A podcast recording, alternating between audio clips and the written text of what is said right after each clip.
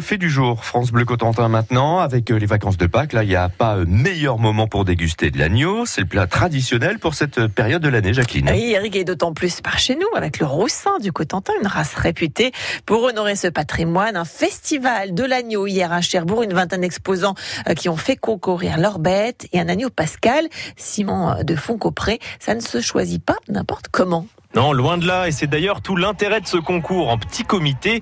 Chaque éleveur propose ses plus belles bêtes pour séduire les juges. Ce sont quatre bouchers retraités qui passent dans les rangs. Et attention, ils examinent les agneaux de très près, à commencer par... La laine, quand y a une jolie petite laine courte. Deuxième chose, le suivi, aussi large derrière que devant.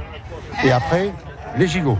Alors celui-ci, il est extra. Celui-ci, et des puits à 3 gigots. On débat maintenant pour le plus bel agneau du concours. Il y a une douzaine de finalistes.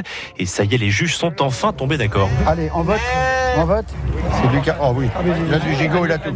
C'est ça. On est d'accord Messieurs les... d'accord. Quel numéro? Numéro 27. Pour les vainqueurs, une coupe et une petite plaque garantie d'excellence.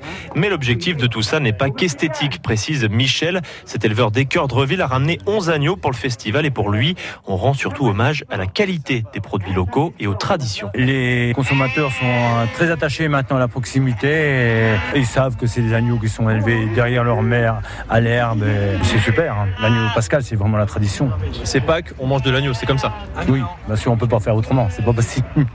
pas possible de ne pas euh, manger d'agneau de Pâques. Il faut le dire, malgré l'entrée libre et gratuite, le concours est plutôt confidentiel et ne réunit que des habitués.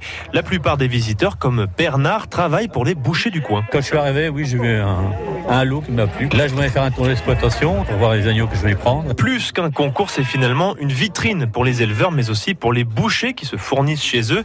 Jean Avoine est l'organisateur. Il nous confirme les valeurs de ce festival. La proximité, et on insiste surtout que les bouchers affichent la provenance de leur viande. C'est surtout ça. Du coup, si vous voyez l'une de ces petites plaques d'excellence sur le mur de votre boucher, vous devriez pouvoir manger tranquille.